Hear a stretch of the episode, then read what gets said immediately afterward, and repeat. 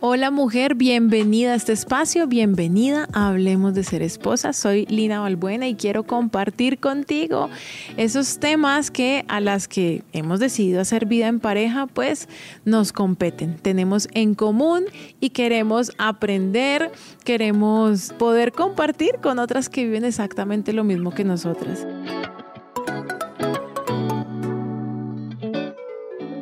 Hoy quiero que hablemos de esas culpas que cargamos de la infancia y cómo influyen inconscientemente en nuestra vida adulta y afectan nuestra relación de pareja.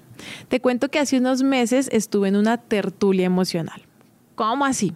¿Cómo así, Lina? Tertulia emocional, ¿eso qué es? Bueno, pues hoy por hoy, gracias a Dios, se están generando cada vez más espacios en los que nos reunimos personas, no solamente para hablar o proyectos, negocios, ¿no? política o religión, sino de asuntos también muy importantes, eh, como lo son nuestros sentimientos y, el, y el manejo que le damos a nuestras emociones. ¿Cómo funciona nuestro mundo emocional?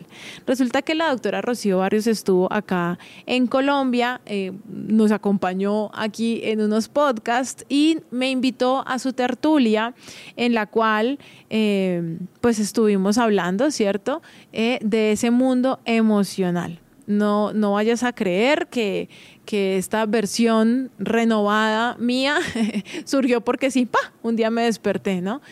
no realmente he tenido que ir a terapia, realmente han sido años donde he ido aprendiendo poquito a poquito a manejar el mundo de las emociones y he aprendido de otras mujeres y por eso he creado este espacio para poderlo compartir contigo también y que puedas darte cuenta de que el mundo es mucho más que pagar cuentas o ir a trabajar o, o responder como en este mundo físico, sino que también hay un mundo emocional y un mundo espiritual, por supuesto, que debemos trabajar.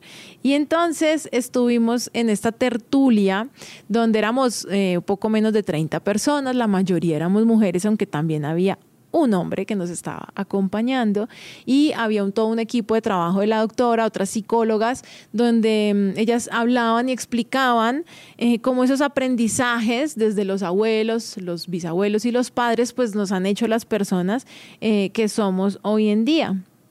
Y había un ejercicio que era en parejas y había que escribir algo sobre nosotros en un papelito y luego intercambiarlo con la persona que teníamos al lado. Yo tenía al lado una señora eh, mayor que tenía al lado a su amiga y ya dijo, no, me siento más cómoda si hago el ejercicio contigo, pues porque mi amiga me conoce y yo la conozco. Entonces ella se hizo conmigo y yo sinceramente no me sentía cómoda de hacerlo con nadie porque esas cosas pues se lo hacen sentir a uno muy vulnerable aunque es un espacio seguro, ¿cierto? Es un espacio donde además nadie te obliga, ¿no? Si no lo quieres hacer, no lo haces.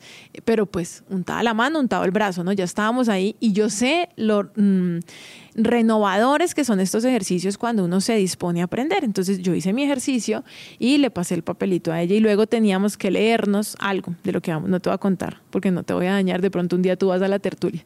Y eh, había que leer el papelito de la otra persona. Y cuando yo leí el papelito de ella, dije, oh, por Dios, me quedó mal hecho mi ejercicio.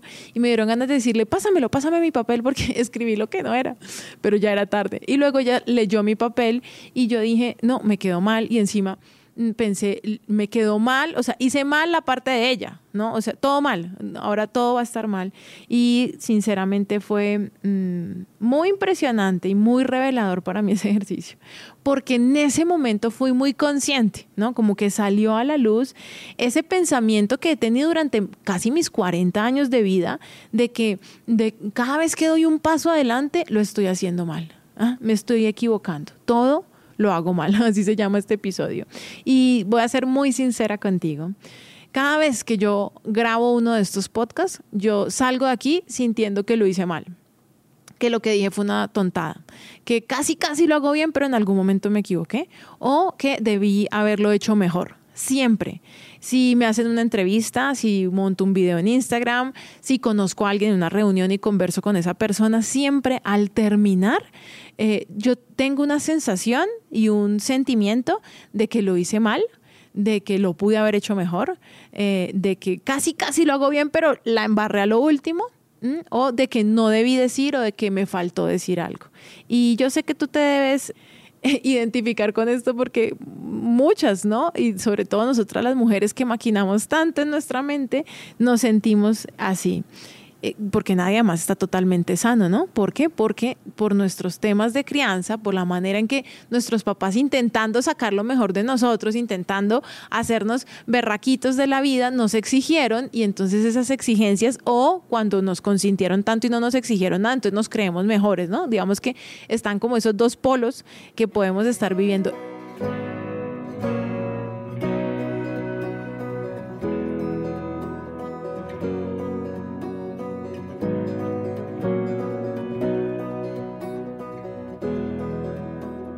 En mi caso, yo siento que no soy suficiente y, sé que de pronto a ti también te pasa y por eso quería compartirlo contigo.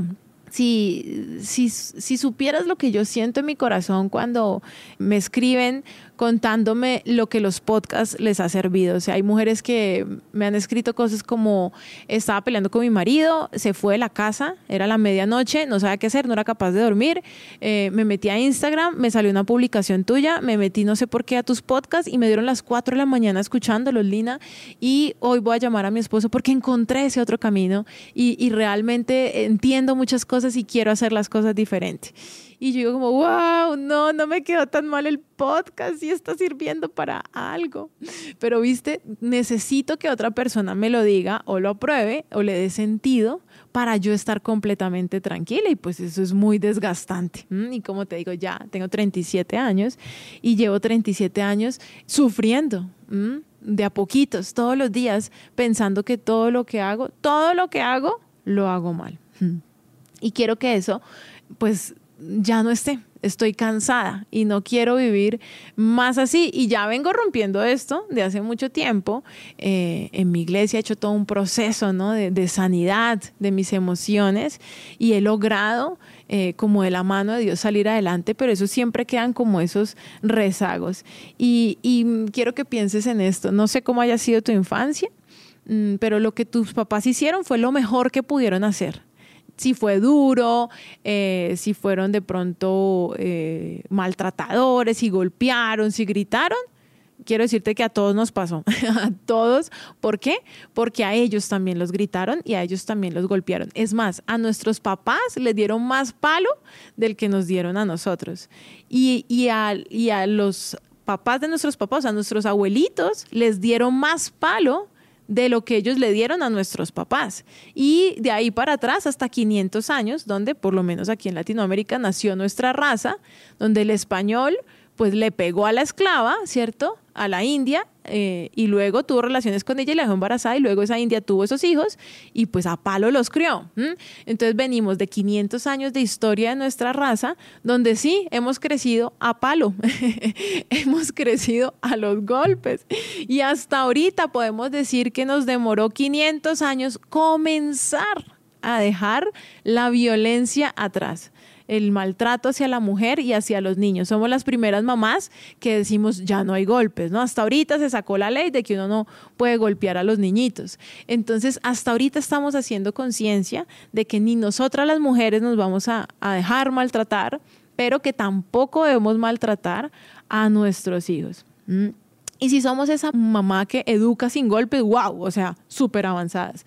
Pero si seguimos ofendiendo con nuestras palabras o si seguimos heredándole a nuestros hijos esos pensamientos que los invalidan, que los someten, que los minimizan, pues es como si limpiamos la casa, pero sigue oliendo feo, ¿no? O sea, si, si yo trapeo y limpio y, echo eh, productos desinfectantes y mi casa sigue oliendo feo, es porque en algún rincón no limpié, algo sigue estando sucio y pienso que son esas ideas eh, preconcebidas, ¿cierto? Esas ideas que tenemos, esos pensamientos recurrentes en contra de nosotros mismos y que en esos momentos pico en casa, cuando peleamos, cuando se nos sale la chispa, cuando las cosas no salen como son, puede que ya no haya golpes, es más, puede que ya no haya gritos, ¿no? que ya es un, súper avance, ¿no?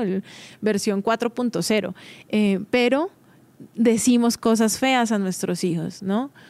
¿Por qué se las decimos si somos los que los seres a los que más amamos? Y es impresionante, a ti te debe pasar que uno juró que nunca le iba a decir eso a los hijos y luego pa se lo dijo y dice, "Oh, por Dios, no puede ser."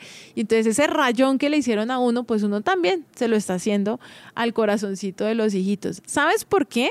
No porque seamos malas mamás, no porque no queramos a los hijos, no porque no hayamos podido hacerlo diferente, no porque nuestra mamá lo hizo, es porque no lo hemos sanado nosotras, porque todavía no hemos eh, decidido secar por completo esa amargura en nuestro corazón y eh, no hemos aprendido a amarnos lo suficiente para poder parar eso, ¿no? Como las epidemias, ¿no? Hasta que yo no estoy completamente curada del COVID, pues sigo contagiándoselo a la otra persona. Y en este caso tocaba aislarse, esperar a que la enfermedad se fuera para poder eh, volver a estar con el resto de nuestra familia y no contagiarlos. Aquí pasa lo mismo y estamos en un proceso. El tema es que no podemos ignorar el proceso o no podemos creer, eh, decir, lo voy a aguantar, lo voy a aguantar, no lo voy a decir, no lo voy a decir, eh, para que mi hijo sea sano. No, tenemos que sanarlo. Tiene que irse de nosotros y tiene que salir.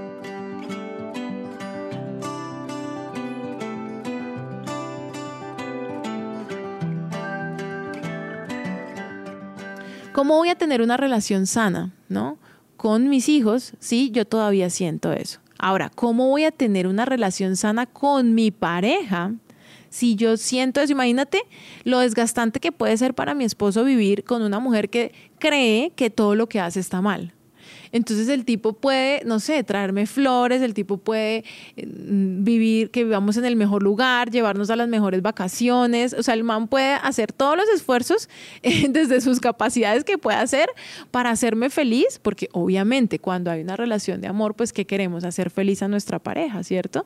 Eh, pero cuando esa persona decidió que no, que, no va a ser feliz porque ya todo lo que hace está mal, ninguno de esos esfuerzos que él haga por mí pues van a ser eh, suficientes o él va a sentir que sirvieron para algo y entonces va a ser muy frustrante.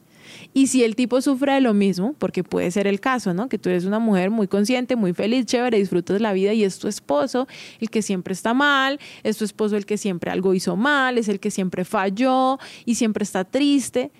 Tú debes saber muy bien lo frustrante y lo agotadora que es una vida así. Entonces, ¿qué vamos a hacer? si no estamos bien con nosotras mismas. Y como te digo, puede ser que sea tu esposo el que no está bien. En esta vida todos estamos aprendiendo. Nadie debería ya haber superado, ¿no? Usted ya debería, ya va a cumplir 40, ya supere su infancia, no todos estamos aprendiendo y vamos a seguir aprendiendo desde el día uno que nacemos hasta el día que muramos. Vamos a estar siempre en un aprendizaje. Tus hijos están aprendiendo, tú estás aprendiendo y tu pareja está aprendiendo. Y tal vez necesites eh, decirte a ti misma lo que yo me tengo que decir y es, Lina, no estás haciendo las cosas mal. Hiciste con lo que había, hiciste lo que pudiste y eso está bien. Ten piedad de ti ten misericordia de ti misma. Y tal vez necesites decirle eso a tu pareja también. Hey, amor, lo estás haciendo bien. Lo estamos haciendo bien. Como papás se nos da más fácil, ¿no? Damos lo mejor por nuestros hijos y aún sin fallamos nos abrazamos y decimos, no importa, amor, estamos haciendo lo posible. Como pareja tendemos a señalarnos un poquito más y a exigir del otro, ¿no? Un poco más. Entonces, aprendamos a ser piadosos y misericordiosos con nosotros y con nuestra pareja y entender que todos en ese aprendizaje. Esos pensamientos limitantes, esos pensamientos que nos mantienen atadas, como el que te decía ahorita de todo lo hago mal, deben ser reemplazados por la verdad, que tampoco es que somos perfectas, ¿no? Y entonces yo todo lo hago bien y mejor dicho, no hay quien haga un podcast mejor que yo, no, pues tampoco, ¿no? No hay quien cree un mejor contenido que el mío, pues obviamente no es así, sino que los seres humanos hacemos lo mejor con lo que tenemos. Esto es lo que hay, ¿no? Si yo cultivo naranjas, yo salgo y vendo naranjas. Si yo cultivo fresas, salgo y vendo fresas. Es lo que hay. Y con lo que hay, hago lo mejor.